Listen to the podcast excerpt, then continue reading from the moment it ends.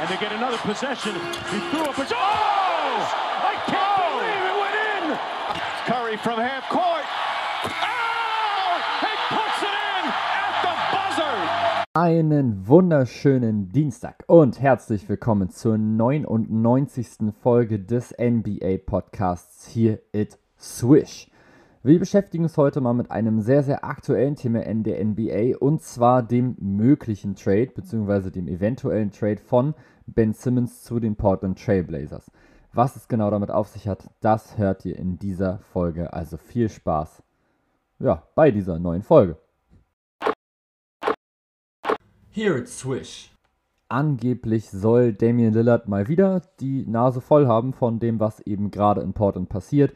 Ich kann es ehrlich gesagt auch ein kleines bisschen mit nachvollziehen. Der Typ ist ein All-Star seit mehreren Jahren, trägt das Team quasi durchgängig in der Regular Season und in den Playoffs, nur um dann letztendlich von seinem Front Office wieder enttäuscht zu werden, weil sie es einfach nicht schaffen, ihm einen ordentlichen Kern oder ordentliches Spielermaterial mit an die Seite zu stellen, was wirklich dazu in der Lage ist, ein Contender zu sein und Champion zu werden. Das ist jetzt schon seit mehreren Jahren so und angeblich soll Damian Lillard jetzt gesagt haben, dass er gerne mit Ben Simmons zusammenspielen würde. Er selber hat es jetzt natürlich nochmal dementiert. Das muss natürlich jetzt aber nicht heißen, dass er es zumindest nicht gesagt hat oder dass er nicht trotzdem daran interessiert wäre.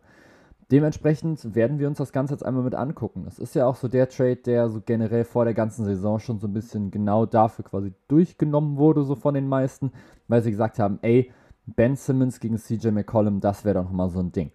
Angeblich gab es auch ein Angebot, was quasi genau diese beiden Spieler so beinhaltet hat. Die 76ers haben dann aber eben noch viel, viel mehr Sachen nochmal mitgefordert und die Trailblazers haben dann irgendwann einfach gesagt, nö, machen wir nicht. Ich könnte mir vorstellen, dass es da eben noch so um weitere Spieler ging, wie jetzt zum Beispiel ein Anthony Simons, also einfach ein junges Talent auf den Guard-Positionen. Und dann vielleicht noch so ein, zwei, drei Picks oder sowas, die sie sich da angeln wollten. Und da haben halt die Trailblazers gesagt, nein, das machen wir nicht.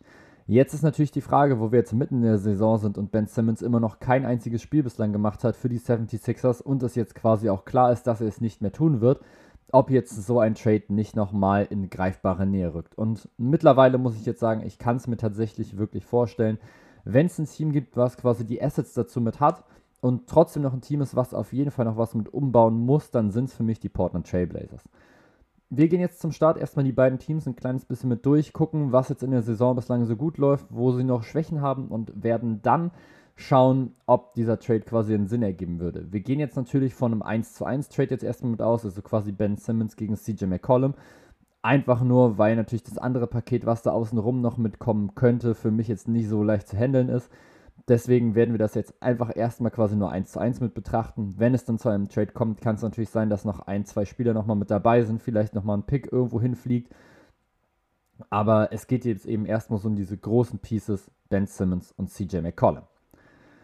Wir fangen erstmal an mit dem Team im Osten, mit den Philadelphia 76ers. Die stehen jetzt nach ihrem Sieg in der letzten Nacht gegen die Charlotte Hornets bei 13 zu 11 und damit auf Platz 7, beziehungsweise punktgleich mit Platz 6 mit den Boston Celtics in der Eastern Conference da. Dazu muss man jetzt allerdings auch sagen, dass die 76ers bislang relativ viele Verletzungsprobleme hatten. Also wenn man sich das jetzt mal mit anschaut, die Sixers hatten jetzt insgesamt 24 Spiele und Joel Embiid hat davon jetzt 13 gemacht, Seth Curry 21, relativ viele, Tobias Harris nur 14, Shake Milton 18, Danny Green 16, Matisse Thybulle 16 und so weiter und so fort. Ihr merkt also, okay, die 76ers waren selten wirklich so quasi in ihrer kompletten Verfassung zusammen, wie sie eben hätten sein können. Und das ist natürlich jetzt gerade schon relativ wichtig, denn gerade am Anfang der Saison muss man sich natürlich erstmal mit finden. Man muss erstmal gucken, okay, wie läuft es jetzt, wie gut kommen wir halt rein, wie gut können wir zusammenspielen. Gerade wenn dann eben dein Point Guard, der ja eigentlich Ben Simmons ist, einfach nicht da ist und dafür dann quasi Tyrese Maxey von Anfang an spielen muss, ist das natürlich absolut krass. Also du nimmst quasi einfach den zweitbesten Spieler dieses Teams mit raus, zumindest erstmal auf dem Papier. Könnt ihr jetzt natürlich darüber diskutieren, ob nicht Tobias Harris sogar der, sogar der bessere Spieler ist als Ben Simmons. Für mich ist er es persönlich nicht. Aber es gibt sicher Stimmen, die das auf jeden Fall sagen würden. Und in den Playoffs letztes Jahr hat er es auch auf jeden Fall bewiesen, dass er zumindest auf einem Level mit Ben, mit ben Simmons agieren kann. Trotzdem ist es jetzt erstmal, wie gesagt, ein sehr, sehr großer Teil, der natürlich einfach mit rausgerissen wird. Wenn einfach dein Point Guard weg ist, der Typ, der eigentlich die Offense mit anleiten soll und du dann vor der Saison quasi deinen, ja, jetzt 21-jährigen äh, Tyrese Maxey dann da in diese Verantwortung mitschieben musst, ist das natürlich erstmal nicht ganz so easy. Tyrese Maxi, muss man aber sagen, spielt bislang eine überragende Saison. Er ist jetzt erst in seiner zweiten NBA-Saison und ist jetzt schon von 8 auf 17,2 Punkte nach oben gegangen, von 2 auf 5 Assists, von knapp 2 Rebounds auf, auf knapp 4 Rebounds. Seine, also er ist wesentlich effizienter noch geworden. Aus dem Feld ist seine Quote fast gleich, was bei ja, doppelt so vielen Würfen wie im Vergleich zur letzten Saison sehr, sehr ordentlich ist. Von 46,2% letztes Jahr auf 46,5% dieses Jahr. Was seine Dreierquote angeht, hat er aber einen Riesenschritt nach vorne gemacht. Das war immer so das, wo man gesagt hat, da hat er noch Probleme, da muss er sich verbessern. Und was macht der Typ? Er verbessert sich. 1,7 Dreier-Versuche hatte er letztes Jahr, bei 30% war jetzt nicht so überragend. In diesem Jahr ist er jetzt zumindest schon mal annähernd so in Richtung Liga-Durchschnitt unterwegs, nimmt jetzt drei Dreier pro Spiel, was immer noch nicht wirklich viel ist natürlich, gerade eben für diese Minutenanzahl, die er jetzt spielt, eben mit 35 Minuten pro Spiel. Aber er trifft jetzt eben immerhin schon mal 36% dieser Würfe. Wenn er es jetzt also noch schafft, das jetzt quasi noch ein bisschen zu erhöhen, so was sein Volumen nochmal mit angeht und die Quote jetzt in einigermaßen halten kann, dann ist das schon sehr, sehr ordentlich. Ansonsten spielt natürlich Seth Curry noch eine überragende Saison, der auch nochmal 16 Punkte rausholt. Tobias Harris holt 19 Punkte pro Spiel. Joel Embiid holt 22,5 Punkte. Shake Milton 11,5 und George Yang auch 11,3 Punkte. Spielt auch bislang eine überraschend gute Saison, gerade eben in der Offensive. Die 76ers sind jetzt einfach, finde ich, nicht mehr ganz so front-heavy, was ihre Offensive mit angeht. So davor war es immer so, okay, du hast halt Embiid, Simmons und Tobias Harris. Und einer von den dreien muss halt einfach irgendwas machen, muss einfach irgendwas kreieren, entweder für sich halt oder für andere. Mittlerweile hat sich das, finde ich, ein bisschen verteilt. Dadurch, dass du jetzt eben Ben Simmons draußen hast, Joel Embiid jetzt, wie gesagt, einiges an Spielen nicht gemacht hat, Tobias Harris auch nicht, mussten eben einfach andere Spiele mit in die Bresche springen, wie eben ein Tyrese Maxey, wie ein Seth Curry, wie ein Shake Milton, George Niang, Furkan Korkmaz und teilweise sogar dann Andre Drummond auf der Center-Position und ich finde, das merkt man und ich finde, das ist eine sehr, sehr gute Entwicklung, was das für die 76ers jetzt mit angeht, denn dadurch haben sie jetzt einfach wesentlich mehr Möglichkeiten einfach in der Offensive. Sie haben ohne diese Spieler einigermaßen gut performt. Jetzt kommen natürlich diese Top-Spieler dann wieder zurück, wie jetzt eben zum Beispiel Joel Embiid. Und dann kann man ihn wunderbar wieder in diesen Flow der Offense mit einbauen. Und ich finde, das ist eigentlich eine sehr, sehr gute Entwicklung. Trotzdem läuft es jetzt natürlich für die 76ers noch nicht so wirklich gut. Also ein 13 zu 11 ist jetzt in Ordnung, ist jetzt aber noch nicht mit überragend. Da ist natürlich noch einiges mehr noch drin. Wenn man sich jetzt gerade allerdings wieder vor Augen führt, dass halt der zweitbeste Spieler aktuell fehlt, der einfach mal ein All-Star war. Wenn man da jetzt in dieses Team nochmal ein All-Star mit reinholt, dann ist es ein Team, was brutal gefährlich sein kann. Denn es funktionieren halt auch schon relativ viele Dinge. Sie haben die zehntbeste Dreierquote insgesamt der gesamten Liga. Sie haben die zweitwenigsten Turnover, produzieren also fast nichts. Die viertmeisten Blocks, die neuntmeisten Steals sind also in der Defense durchaus mit da.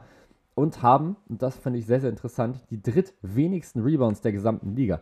Und das finde ich extrem heftig, wenn man so überlegt, okay, Joel Embiid und Andre Drummond beides im Team und trotzdem holst du nur die drittwenigsten Rebounds. Stellt euch jetzt mal bitte vor, du holst jetzt noch einen Typen nochmal mit rein, der sich vielleicht nochmal ein paar Rebounds nochmal mit abgreifen kann der jetzt sicher nicht CJ McCollum wäre, oder wenn halt zumindest beide fit sind, also jetzt Joel Embiid und eben Andre Drummond, dann geht es da auch wieder ein Stückchen mit nach oben.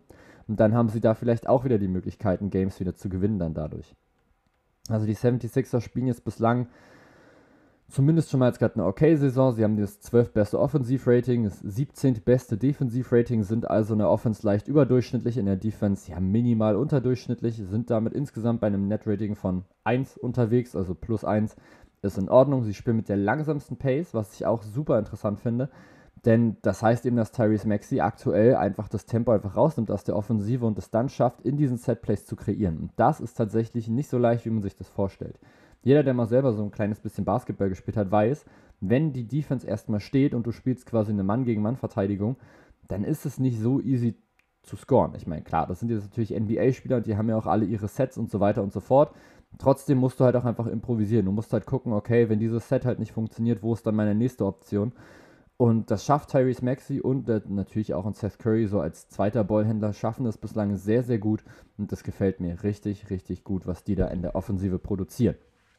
Defensiv ist auf jeden Fall noch ja, gut Luft nach oben nochmal mit da, dann auch da Platz 17 wenn man jetzt eben einen komplett fitten Joel Embiid hat und dann noch einen Andre Drummond von der Bank nochmal mit reinhauen kann, dann hat man eben durchaus die Möglichkeit, über Blocks ein bisschen mit reinzukommen. Natürlich ist Seth Curry defensiv immer so ein kleines bisschen anfällig und das ist auch logisch. Er ist halt einfach körperlich nicht so krass, sage ich immer jetzt gerade, auf dem Level wie einfach die meisten NBA-Spieler. Das ist eben so. Er hat einfach nicht so diese krasse Athletik, er hat nicht so diesen krassen Körper. Trotzdem kannst du einfach in der Defense über Hustle einfach sehr, sehr viel mit rausholen und das will ich ihm jetzt hier auf jeden Fall nicht mit absprechen. Ich könnte mir so durchaus vorstellen, dass die 76ers sich, was ihre Defense und vor allem was ihr Rebounding angeht, noch stark verbessern können. Und dann kann es für dieses Team sogar noch weiter nach oben laufen. Das jetzt schon mit dem Roster, was sie jetzt gerade schon haben, unabhängig von dem Trade, den wir gleich nochmal besprechen werden. Das zweite Team, was da natürlich in diesem Trade mit drin wäre, das wären die Portland Trailblazers. Und das geht ja, wie gesagt, um dieses, okay, CJ McCollum gegen Ben Simmons und lohnt sich das? Zuerst mal fangen wir an mit dem Offensivrating der Portland Trailblazers. Das ist nämlich das fünftbeste der gesamten Liga. Das ist natürlich richtig gut. Da kann man einfach nicht großartig drüber meckern. 111,7 Punkte holen sie pro 100 Possessions. Auch hier relativ langsam Pace, 17. insgesamt der gesamten Liga mit 98 Angriffen auf eben ein Spiel auf 48 Minuten. Das große Problem der Portland Trailblazers ist, wie sollte es auch anders sein, die Defense, sie haben das schlechteste Defensivrating der gesamten Liga. Sie lassen 114 Punkte zu auf 100 Possessions und scoren damit insgesamt 2,3 Punkte weniger, als sie eben hinten bekommen. Und das ist natürlich für die Portland Trailblazers extrem bitter. Dementsprechend stehen sie jetzt gerade auf Rang 10 in der Western Conference mit 11, 11 zu 14 und stehen damit sogar noch hinter zum Beispiel den Minnesota Timberwolves und ja, wenn die Sacramento Kings jetzt zwei Spiele gewinnen würden, hätten sie auch einen 10 zu 14 Rekord. Nein, stopp, habe ich falsch gelesen. Die San Antonio Spurs hätten einen 10 zu 14 Rekord. Die Sacramento Kings müssten nur noch ein Spiel gewinnen, dann hätten auch sie den 11 zu 14 Rekord. Also die Portland Trailblazers haben da jetzt gerade wirklich relativ große Probleme und hängen hinter ihren eigenen Ansprüchen mal wieder sehr mit hinterher. Denn es ist halt irgendwie so jedes Jahr dasselbe. So die Portland Trailblazers sehen sich, glaube ich, selber immer so als ich weiß nicht, ob sie sich jetzt als richtigen Contender jetzt gerade sehen, aber ich glaube, sie sehen sich schon als relativ sicheres Playoff-Team, was dann, wenn es gut läuft, mal so ein bisschen Alarm machen kann in den Playoffs. Das ist bislang noch nicht so wirklich mit der Fall. Und das, obwohl Damian Lillard jetzt eigentlich so langsam wieder in Form war. Jetzt ist er natürlich gerade verletzt und das ist natürlich jetzt brutal bitter. Man hat erstmal Damian Lillard, der jetzt eben in 20 Spielen zumindest 21,5 Punkte jetzt aufgelegt hat. Seine Quoten stabilisieren sich jetzt so langsam ein bisschen mit nach oben, aber gut sind sie immer noch nicht mit knapp 40% aus dem Feld und 30% von draußen. Wer ihn da jetzt gerade so ein bisschen rettet, ist dann eben der Zweitstar und das ist aktuell CJ McCollum, der jetzt bislang 42,4% aus dem Feld rausholt und 39% Dreier. Vor allem holt er aber eben 20,6 Punkte und das ist eben extrem wichtig. Der drittbeste Scorer des Teams dann Norman Powell mit 16, dann haben sie noch Yusuf Nurkic mit 12,7 und Anthony Simons mit 12. Der oder die normale Starting Five besteht natürlich aus Damien Lillard, CJ McCollum, Norman Powell, Robert Covington und Yusuf Nurkic. Und da hört man schon raus, defensiv ist das jetzt nicht so wirklich überragend. Norman Powell kann ein okayer Verteidiger sein, kann ein durchschnittlicher Verteidiger sein, kann in manchen Tagen sogar ein guter Verteidiger sein. Wenn du aber im Backcourt eben Damien Lillard und CJ McCollum hast und auf der Center-Position Yusuf Nurkic, bist du trotzdem hinten meistens ziemlich offen. Dein Center Yusuf Nurkic eben holt 0,5 Blocks pro Spiel. Das ist weniger als zum Beispiel CJ McCollum holt, der liegt bei 0,7. Und dein bester Blocker ist Robert Covington mit einem Block. Robert Covington ist natürlich ein überragender Verteidiger und das sage ich jetzt hier auch immer wieder. Ich bin einfach immer noch ein Riesenfan von seinem Game, zumindest auf jeden Fall, was die Defensive angeht. Er kann wirklich sehr, sehr viel extrem gut verteidigen. Er ist sehr, sehr schnell in der lateralen Bewegung, hat eine gute Athletik und hat auch einfach sehr, sehr gute Instinkte in der Defensive. Wenn du aber der einzig richtig gute Verteidiger bist in diesem Team und dann halt noch vier andere Leute hast, die einfach viel mit durchlassen, was willst du denn da bitte machen? Du kannst ja deinen Spieler so gut wie so gut wie du möchtest verteidigen. Du könntest sogar zwei Spieler so gut wie du willst verteidigen, aber wenn dann drei immer noch die Chance haben, relativ einfach an ihren Gegenspielern jeweils vorbeizukommen oder einfach leicht zum Korb zu cutten, hast du einfach keine große Möglichkeit, irgendwas dagegen zu machen. Und sobald der Ball erstmal dann eben in Richtung Zone geht, und dann eben Yusuf Nurkic dann der Verteidiger ist, dann wird es eben meistens für den Angreifer leider nicht so wirklich schwer. Denn Yusuf Nurkic ist eben einfach nicht so dieser Ringbeschützer. Yusuf Nurkic hat ganz klar seine Stärken in der Offensive und im Rebounding. Das kann er auch gut, aber in der Defensive ist das eben einfach absolut ausbaufähig. Und das ist einfach gerade ein Riesenproblem. Auch Anthony Simons ist ein relativ guter Verteidiger und auch Nazir Little ist auch ein ganz guter Verteidiger. Aber wenn eben deine Starting Five so viele Körbe gegen dich zulässt, dann wird es einfach brutal schwer, da irgendwas mitzumachen. Das, du hast nicht umsonst die schlecht, das schlechteste Defensivrating der gesamten Liga. Das ist wirklich unfassbar, dass dieses Team in der Defense so abkackt und sich dadurch dann quasi ja die Chance einfach dann nimmt, wirklich gut zu sein. Denn fünf bestes Offensivrating, ich meine, was will man da bitte noch meckern? Die Portland Trailblazers haben eine richtig, richtig gute Offense und das ist auch völlig nachvollziehbar, wenn du einfach Damian Lillard hast, CJ McCollum hast, Norman Powell 43% von draußen trifft Robert Covington mit 36,4% wirklich ordentlich von draußen mit einnetzt, was er lange schon nicht mehr gemacht hat. Von der Bank hast du noch einen Larry Nance Jr., der eine gute Saison spielt, Ben McLemore, Nazir Little, Anthony Simons. Die spielen alle gute Saisons offensiv, aber sie haben einfach fast alle Probleme hinten in der Defensive. Wir sehen jetzt also, beide Teams hängen beide noch so leicht ihren Erwartungen noch mit hinterher. Die Portland Trailblazers vielleicht noch ein bisschen weiter als die Philadelphia 76ers. Denn wenn man jetzt gerade eben betrachtet, dass Ben Simmons eben gerade überhaupt nicht spielt und gar keine Rolle in der Rotation spielt, ist, glaube ich, der siebte Platz in der schwierigen Eastern Conference gerade aktuell durchaus gut. Der zehnte Platz für die Portland Trailblazers tut natürlich schon mit weh, gerade wenn man dann eben hinter zum Beispiel Minnesota Timberwolves steht oder halt den Denver Nuggets, die eben immer noch ohne Jamal Murray sind, die hinter den Lakers stehen, die auch gerade richtig viele Struggle hatten, die Probleme hatten mit LeBron James, mit Verletzungen, mit Health and Safety Protocols etc. Die Dallas Mavericks, wo teilweise Luka Doncic und oder Christoph Porzingis ausgefallen sind, hinter den Clippers, wo Kawhi Leonard schon die ganze Saison ausfällt und sogar relativ deutlich hinter den Memphis Grizzlies, die aktuell auf Rang 4 stehen ich denke, das sind einige Teams, oder das sind zumindest ein paar Teams mit dabei, wo sich die Trail Trailblazers vor der Saison schon ausgerechnet hätten, dass sie vor denen landen oder zumindest so aktuell in der Range noch mit drin sind. Das schaffen sie gerade nicht. 11 zu 14 ist ihr Rekord. Und jetzt geht es natürlich um die Frage: Ben Simmons gegen CJ McCollum. Welchem Team hilft es mehr, beziehungsweise hilft es beiden Teams wirklich so sehr, dass man diesen Trade durchziehen könnte? Auch hier fangen wir jetzt erstmal wieder mit den Philadelphia 76ers an. Die 76ers stehen jetzt natürlich im Offensivrating aktuell auf Rang 12. Wenn jetzt aber alle Spieler mit fit sind, dann müsstest du halt überlegen, wen schmeißt du mit auf die Bank. Und da gibt es für mich eigentlich dann nur eine richtige Lösung und das wäre tatsächlich aktuell Seth Curry. Denn mit Tyrese Maxey hast du einfach den Spieler, der aktuell Point Guard spielt, das heißt, der sich also einfach um den Ballvortrag mit kümmert und den brauchst du auch. Du brauchst einen Spieler, der das quasi primär mitmachen kann. CJ McCollum kann das definitiv als sekundärer Playmaker, aber es ist nicht das, was er direkt als erstes machen sollte. Bin der Meinung, dass du jetzt eigentlich Tyrese Maxey genau in dieser Rolle einfach weiter mit aufbauen musst, in dieser First Playmaking-Rolle. Dann kannst du ihn mit CJ McCollum eben einen Spieler noch mit ranstellen, der eben für sich selber kreieren kann, der aber eben auch für andere Leute nochmal mit kreieren kann, dann passt das schon relativ gut. Die restliche Starting Five könnte man natürlich dann einfach so lassen, so wie sie dann eben ist. Normalerweise hast du dann noch einen Danny Green, einen Tobias Harris und einen Joel Embiid. Wenn man sich das Ganze jetzt erstmal so anguckt, klingt das erstmal relativ ausgeglichen. Du hast mit Joel Embiid natürlich einen Spieler, der defensiv sehr, sehr dominant ist und der eben auch offensiv auf jeden Fall Dominanz zeigen kann, je nachdem eben wie fit er ist und wie seine Laune so aussieht. Mit Tobias Harris hast du einen guten Two-Way-Player, der aber natürlich auch eher in der Offensive seine Stärken hat. Dann hast du mit Danny Green aber einen Spieler, der wieder in der Defense wieder sehr, sehr gut sein kann, der eben auf dem Flügel gegen entweder Shooting Guards oder Small Forwards, die einfach ein bisschen mit an die Leine legen kann.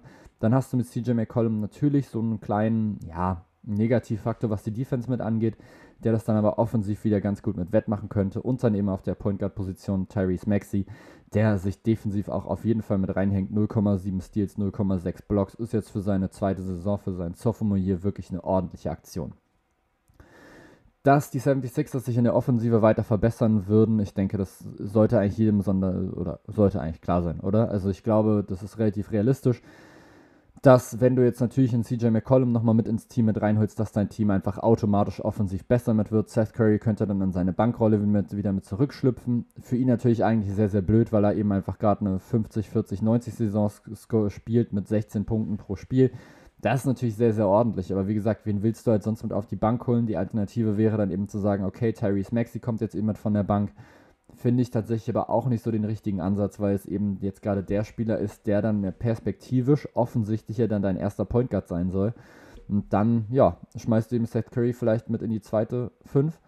Oder dann eben Danny Green, aber ich muss eigentlich sagen, dass ich von Danny Green in der Starting Five eigentlich immer durchaus ein Fan bin und vor allem, wenn ich mir jetzt vorstelle, dass dann deine Flügelverteidiger Seth Curry und CJ McCollum sind, dann bin ich davon jetzt nicht so ein Riesenfan. Dementsprechend würde ich einen von den beiden auf jeden Fall erst mit auf die Bank setzen. Dann haben sie ja nochmal die Chance von der Bank noch ein bisschen mit reinzuscoren. Vielleicht läuft das ja gar nicht so schlecht. Offensiv werden die Sixers dann also über jeden Zweifel haben. Und ganz ehrlich, ich muss sagen, auch defensiv liest sich das Ganze jetzt für mich nicht so schlecht. Du hast auf jeden Fall nochmal die Chance, einen von beiden, also wahrscheinlich dann eben Seth Curry, auf die Bank mitzusetzen und ihn da dann nochmal mit scoren zu lassen. Und ich bin sicher, dass seine Effizienz da dann nicht gerade mit runtergehen wird. Und dann hast du eben einfach schon eine Rotation, die nochmal ein Stückchen größer ist als jetzt auch ohnehin schon.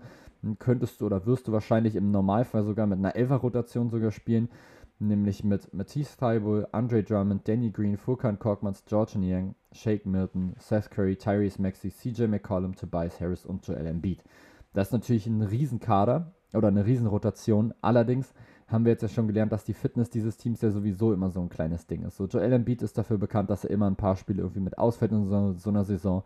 Tobias Harris fällt jetzt gerade schon was aus. Danny Green hat schon einiger, einigermaßen viel verpasst.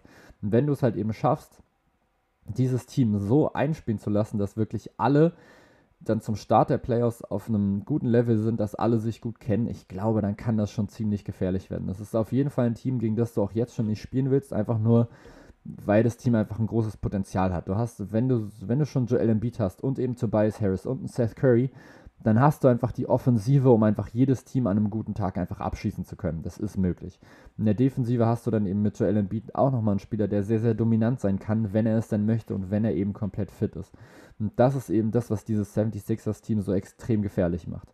Schmeißt man da jetzt mit CJ McCollum nochmal einen Spieler rein, der vor allem für seine offensiven Qualitäten, für seine ganze offensive Kreation quasi bekannt ist, für seine Kreativität, die er damit ranbringt, dann ist es ein Team, was auf jeden Fall richtig, richtig Dampf machen könnte in den Playoffs. Und ganz ehrlich, ich fände es super interessant, es zu sehen. Wechseln wir jetzt einmal rüber auf die Portland Trailblazers. Du hast natürlich jetzt erstmal mit Ben Simmons einen Spieler, der eben reinkommt und der dieses Jahr noch kein einziges Spiel gemacht hat. Ja, er hat sich sicher ein bisschen fit gehalten, Trotzdem ist dann halt die Frage, wenn er jetzt gerade zurückkommt, okay, wie game ready ist er jetzt? Aktuell plagt er sich ja wohl sogar noch rum mit einer Verletzung an seinem Rücken, wenn ich das richtig gerade im Kopf habe. Oder hat er auf jeden Fall irgendwie mal Probleme, genau, mit seinem Rücken. Und dann muss man jetzt halt auch schauen, okay, wie viel ist da jetzt gerade dran an dieser Rückensache? Ist es jetzt gerade nur, weil er das Team der 76ers tragen musste? Haha, Spaß. Was er natürlich nicht getan hat.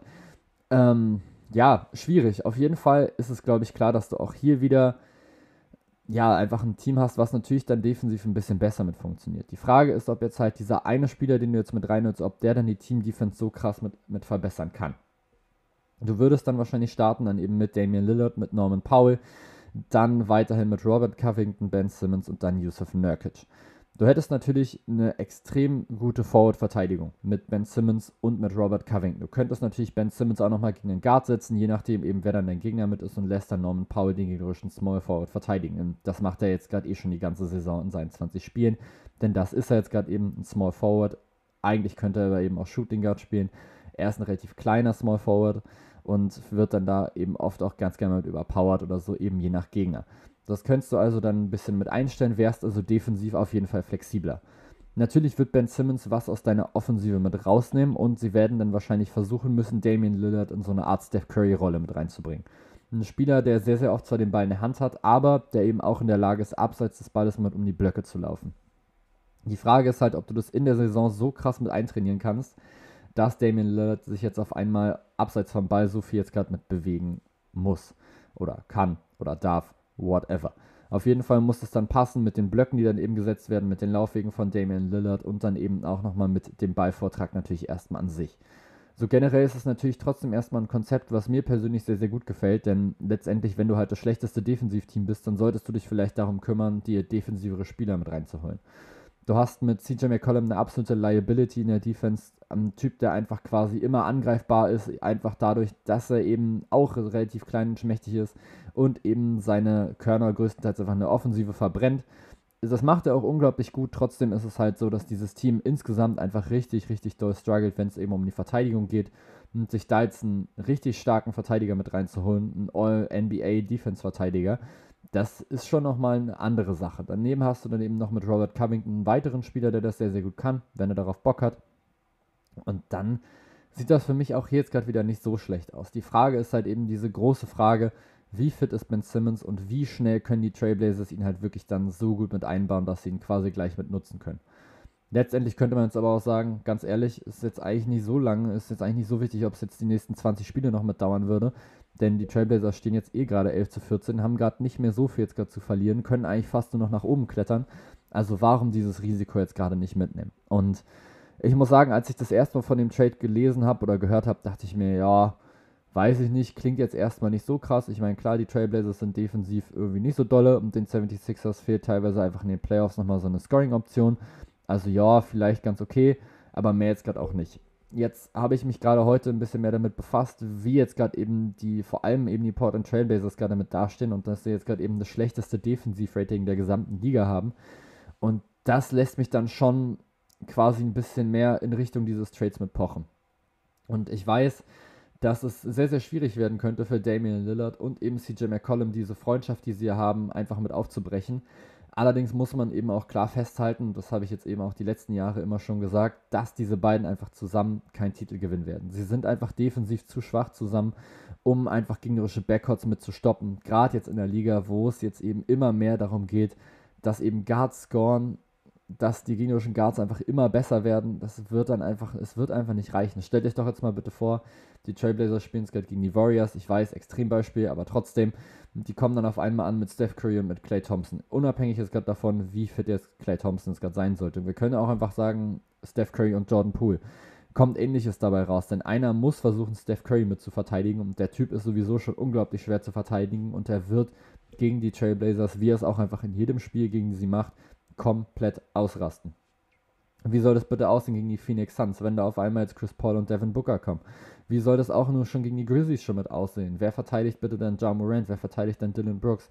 Und das kann man quasi eigentlich komplett über diese gesamte Western Conference so mit durchziehen. Und das ist einfach so unglaublich gefährlich. Die Portland Trailblazers haben einfach keine richtige defensive Mentalität. Sie haben einfach ein Backcourt, was unglaublich anfällig ist für gegnerisches Scoring. Und das können sie einfach auch in der Offensive so nicht mit ausgleichen. Und umso mehr ich wirklich dann drüber nachdenke, umso mehr könnte ich mir wirklich vorstellen, dass Ben Simmons diesem Team weiterhelfen kann.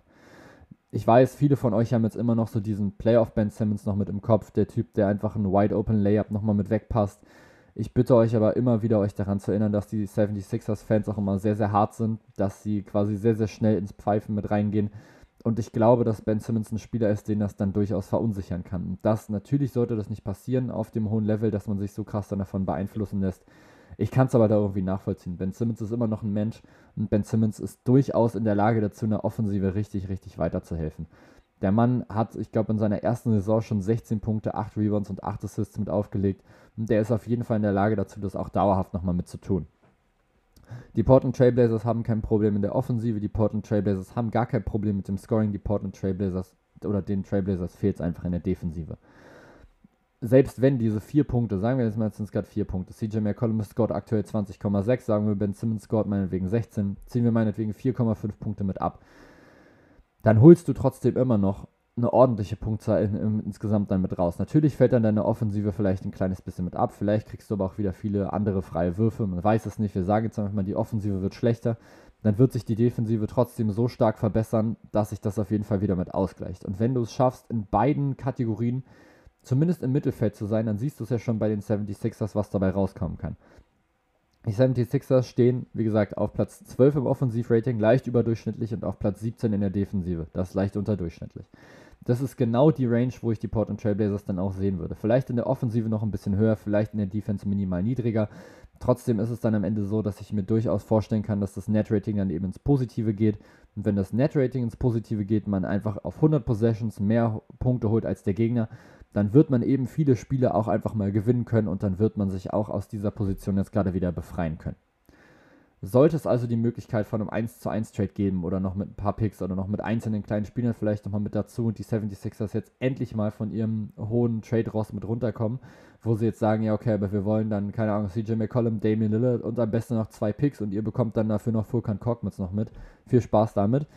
Dann kann ich mir schon vorstellen, dass dieser Trade irgendwie noch mit durchgeht. Ben Simmons wird nicht die ganze Saison nicht spielen. Das kann ich mir einfach nicht vorstellen. Die 76ers können es sich eigentlich nicht erlauben, ihn so lange einfach sitzen zu lassen und ihn quasi, also der, kann sich eigentlich auch nicht erlauben. So sein Trade-Wert fällt einfach komplett mit in den Keller. Und ich denke, umso länger sie halt warten, umso niedriger wird das, was sie wieder für ihn zurückbekommen. Denn da kann das andere Team auch immer sagen, ja gut, der hat jetzt seit sechs Monaten kein Basketball mehr gespielt auf NBA-Level, seit sieben Monaten, seit acht Monaten, seit neun Monaten. Und das letzte, was wir gesehen haben, war auch einfach nicht so doll. Das muss den 76ers komplett klar sein. Ich kann es mir auf jeden Fall vorstellen, dass dieser Trade durchgeht. Und ich bin mittlerweile einfach ein krasser Befürworter dieses Trades geworden, weil ich glaube, dass es wirklich beiden Teams auf Dauer helfen kann. Wie steht ihr zu dieser Trade-Thematik? CJ McCollum gegen Ben Simmons für die 76ers und eben für die Portland Trail Blazers.